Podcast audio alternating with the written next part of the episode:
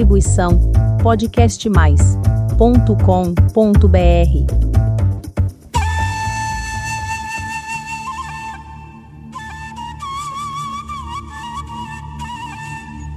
Que bom que você está aqui para mais um episódio do podcast Dança Oriental.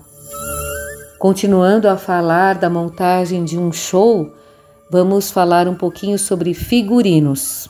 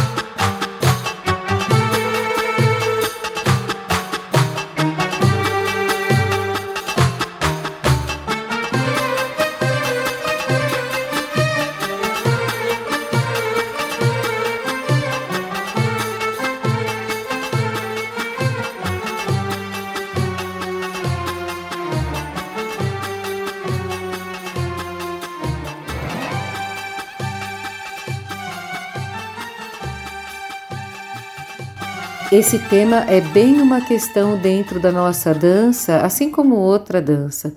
Mas o figurino, dentro dos nossos estilos, estão bem definidos, dos estilos que a gente já teve alguns episódios falando a respeito de cada um deles. Mas vamos falar uma coisa prática do figurino. Eu quero que você pense um pouquinho a respeito, tanto de forma quanto de cor também com a história do figurino, junto com o teatro, junto com o cenário, ele data, remonta da Grécia Antiga, como a gente já falou a respeito. O figurino a gente pode chamá-lo também de indumentária, de costume, de vestuário. Esse surgimento do teatro que a gente tem da história do teatro nas épocas eh, da Grécia Antiga tem relação com os personagens. Mas, independente disso, a vestimenta na dança, na nossa dança oriental, ela tem uma relação com o cotidiano cotidiano do nascimento da nossa dança, da origem da nossa dança. Esses registros, eles vêm de épocas né, longínquas, como dizem, e ficam marcados em pinturas que a gente vê em livros, em museus, você olhando essas iluminuras também, manuscritos que descrevem a dança, descrevem a vestimenta, descrevem a música, os instrumentos musicais. É encantador saber que você pratica uma dança tão milenar e que tem tantos registros que comprovam essa existência. Isso é muito interessante. As indumentárias, como eu disse no início, elas têm relação com a geografia, com a história. Você tem, por exemplo, os botões das camisas, quando é masculina é de um lado, quando é feminina de outro, porque as mulheres tinham as amas que ajudavam elas a se vestirem. Então, elas, o botão da camisa é de um lado e o do homem ele se vestia geralmente sozinho. Essa é uma questão as amarrações que surgiam como solução de vestimenta, de montagem de figurino, porque você não tinha botões, os botões surgiram bem, bem para frente. E quem tinha botão era quem era muito rico, porque o botão era feito de madrepérola, às vezes de pedras preciosas, às vezes de metal é, único. Então era só quem era muito rico que tinha botão. Outra questão também, curiosidade, né? Eu tô falando umas curiosidades dentro das vestimentas, né? É, por exemplo, sapato, plataforma, surgiu em Veneza para não se pisar nas águas. Então surgiu o sapato, plataforma. Então, dentro do figurino, tem uma questão que relaciona a geografia com toda essa, essa indumentária que devia ser usada, porque era lógica, uma indumentária lógica. E no Oriente Médio, a proteção do calor, a proteção das tempestades de areia. Isso tudo antes até da religião, das questões religiosas que obrigam os véus e obrigam o uso de determinadas é, coisas, né? Que a gente vê aí.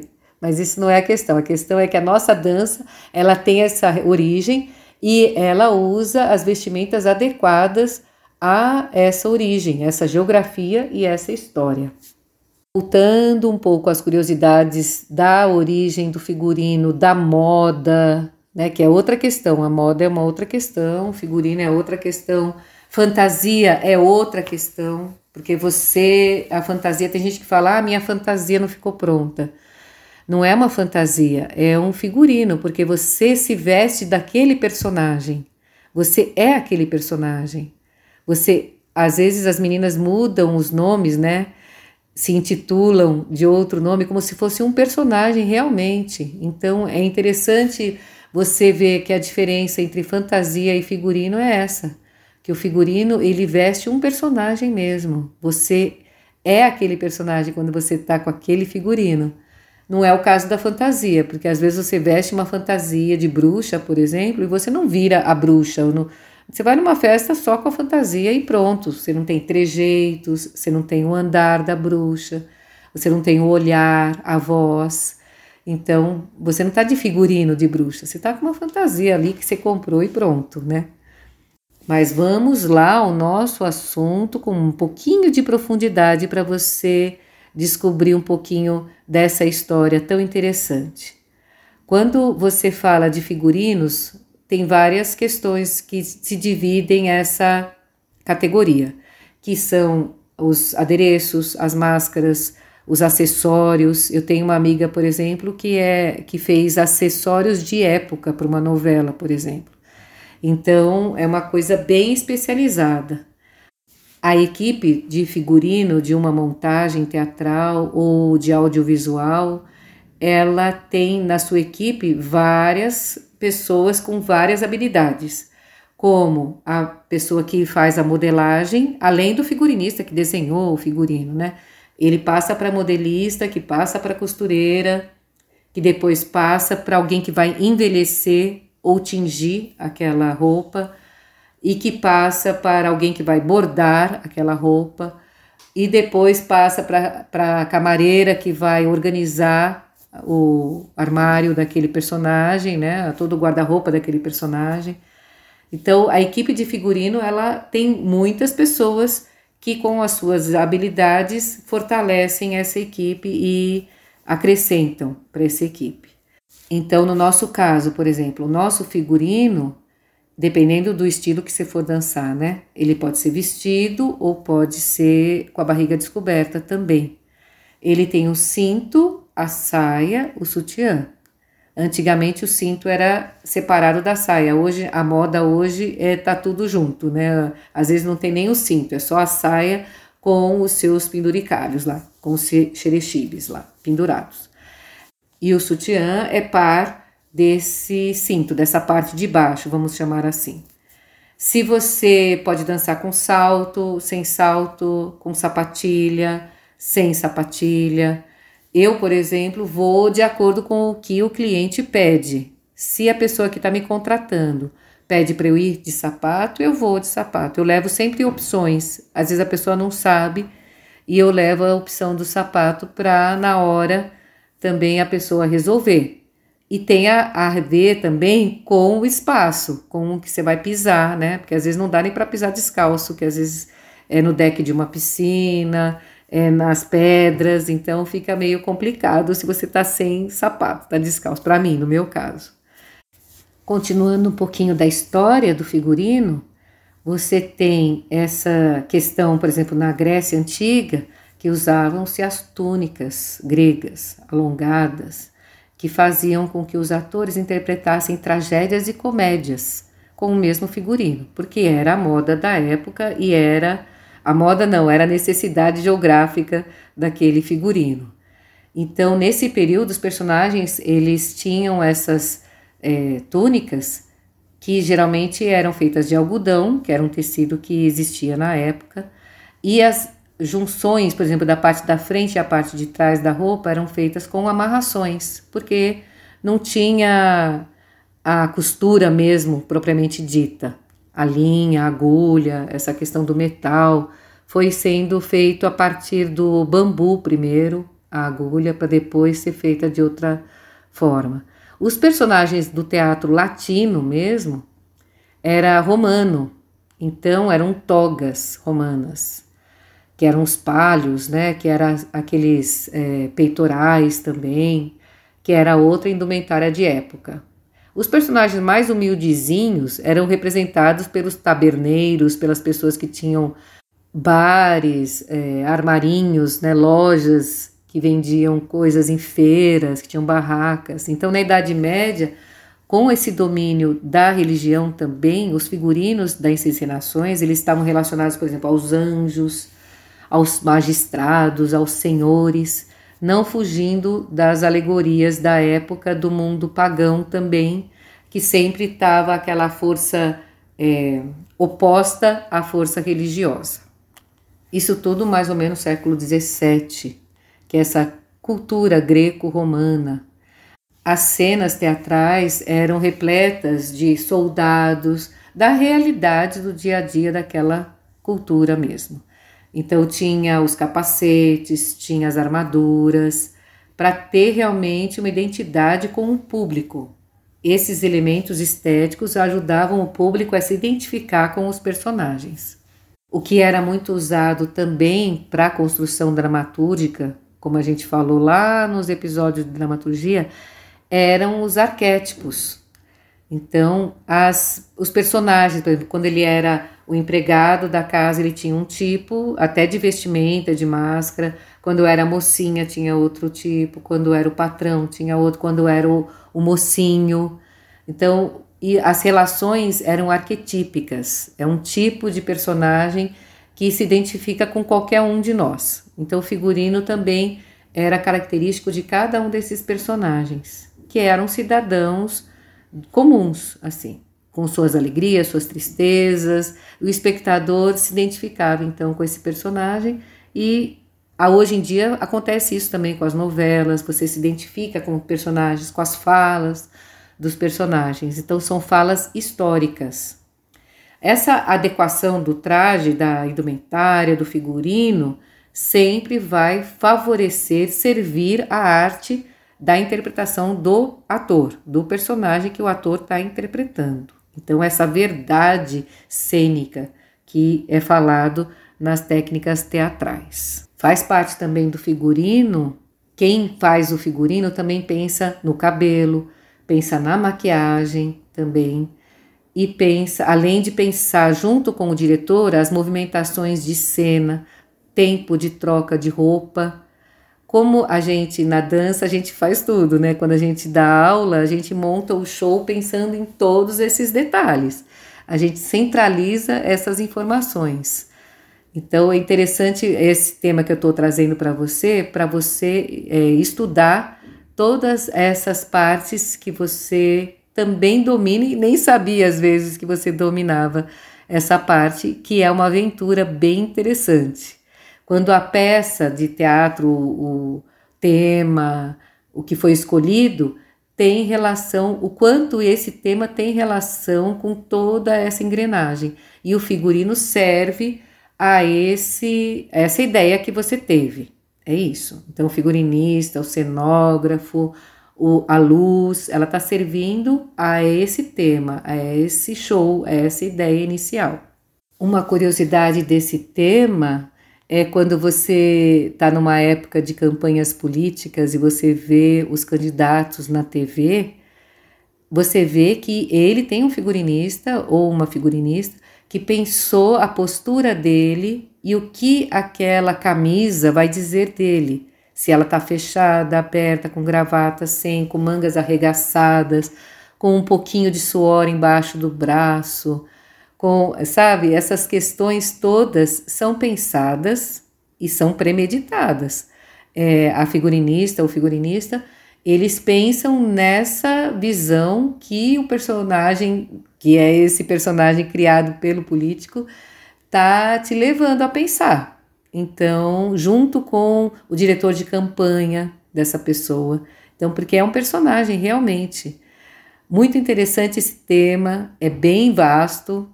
A gente vai falar mais um pouquinho disso. Mas voltando aqui para nossa história, então eu falei da máscara, falei da maquiagem, falei da o cabelo, dos acessórios, dos adereços ah, e das roupas em si, né? Sapato, não sapato, bolsa, guarda-chuva, tudo isso faz parte do figurino. Bengalas também faz parte do figurino, cintos, tudo isso. Então é no, você tem que ter uma noção geral histórica para saber o que, que esse personagem vai trazer. Por isso que eu estava falando do político. Você olha assim, você fala, nossa, ele está com, mangas, com as mangas arregaçadas mas é tudo intencional, é tudo para passar essa informação para você. Então, é legal você estudar um pouquinho da sociologia, da história da civilização, da política, das artes cênicas, plástica, psicologia, é, para você entender como que esse personagem vai ser montado, essa transformação, essa atração que o figurino vai proporcionar ao olhar do espectador. Existem umas exposições pela cidade de São Paulo, que eu saiba, que falam um pouquinho dessa questão do figurino. Figurino, às vezes, de personagens como Carmen Miranda, e também de personagens do teatro mesmo, como Laura Cardoso, que teve uma exposição linda de, sobre ela no SESI, aqui da Avenida Paulista. Então, essa questão dos figurinos, ela transporta você para décadas, para lugares do mundo. Então, é, é muito interessante preservar essa história e você identifica, cataloga e você. Eu fiz uma restauração também de uma indumentária de um presépio do Museu de Arte Sacra, por exemplo, o presépio napolitano. E nessa, nesse trabalho que eu fiz, ele, ele foi fruto de um figurino que eu tinha feito, envelhecimento, e aí me chamaram para fazer essa restauração, porque tinha pessoas para restaurar as imagens em si, o nariz, os dedos, mas a indumentária não tinha, é, eles não conheciam ninguém, eu acho, né? E aí eu acabei parando nesse projeto e acabei fazendo esse trabalho. Isso foi na década de 90, foi em 90, faz tempo. E aí ele tinha esse figurino, esses personagens tinham pegado chuva, então estava bem deteriorado assim. Eu restaurei cada partinha, coloquei, cataloguei o que eu tinha feito em cada personagem. E foi muito interessante esse trabalho. Depois eu posso até fazer um episódio só sobre ele, porque existem quatro presépios desse no mundo e um deles está aqui em São Paulo, trazido pelo Matarazzo e doado para a cidade, está no Museu de Arte Sacra. É muito interessante esse trabalho também. Fico muito orgulhosa de ter participado dessa história.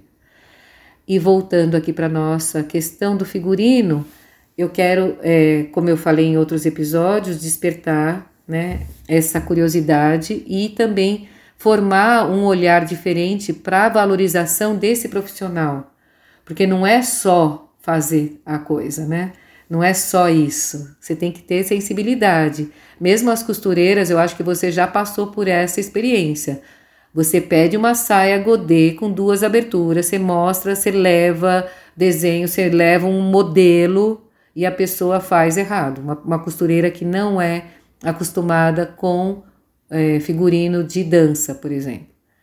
Então, não adianta pegar uma costureira de bairro, uma pessoa de bairro que eu chamo, talvez pareça até de forma preconceituosa, né? Mas uma costureira singela, uma pessoa que faz pequenos consertos, pequenos ajustes. Ela não vai dar conta de fazer uma saia, por mais que você leve o modelo, leve o desenho. Então, valorize o trabalho de uma profissional que vai poupar você de dois trabalhos, porque você vai pedir para alguém que não está pre preparado fazer e vai, vai ter que pegar isso e refazer. Então, por isso que eu estou te falando, valorize. Só para encerrar esse episódio, outra questão também do figurino tem a ver com a direção do espetáculo, com o cenário, com a luz, com tudo. É um conjunto. Por isso que tem muitos trabalhos que tem verba, né, que tem o diretor de arte, que faz a costura de todos esses elementos visuais. E aí, a partir disso, ele constrói um figurino por exemplo, de época ou naturalista ou com texturas nacionais, por exemplo, aqui brasileiras. Vou te dar um exemplo, por exemplo, Romeu e Julieta, que é uma história bem conhecida. Você pode fazer lá uma ideia medieval. Então você vai fazer um figurino de época, exatamente da época do Romeu e Julieta, do Shakespeare e tal. E você pode transportar esse Romeu e Julieta, como teve o filme do Leonardo DiCaprio, por exemplo, bem moderno, atual. Aí mudou-se o figurino inteiro. Você pode trazer esse Romeu e Julieta para uma pessoa do interior do Nordeste brasileiro. Então você vai fazer com texturas desse dessa região, com bordadeiras dessa região, com tecidos dessa região. E aí você vai pegar um Romeu e Julieta que trabalha com reciclado. Então aí você faz um figurino todo com material reciclado, com papel de bala. Então, assim, você vai viajando de um extremo a outro com relação à leitura estética do espetáculo que foi montado de acordo com a direção, de acordo com quem teve a ideia.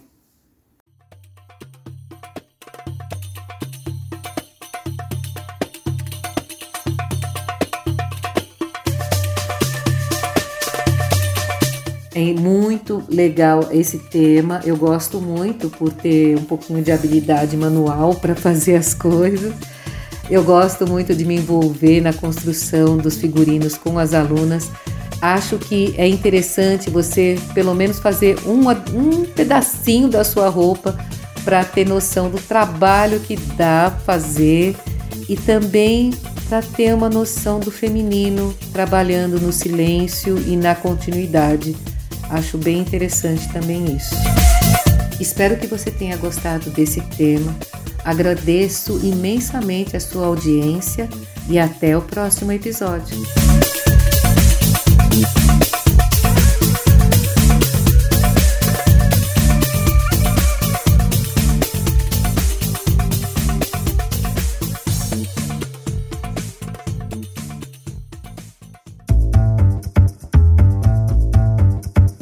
Distribuição podcastmais.com.br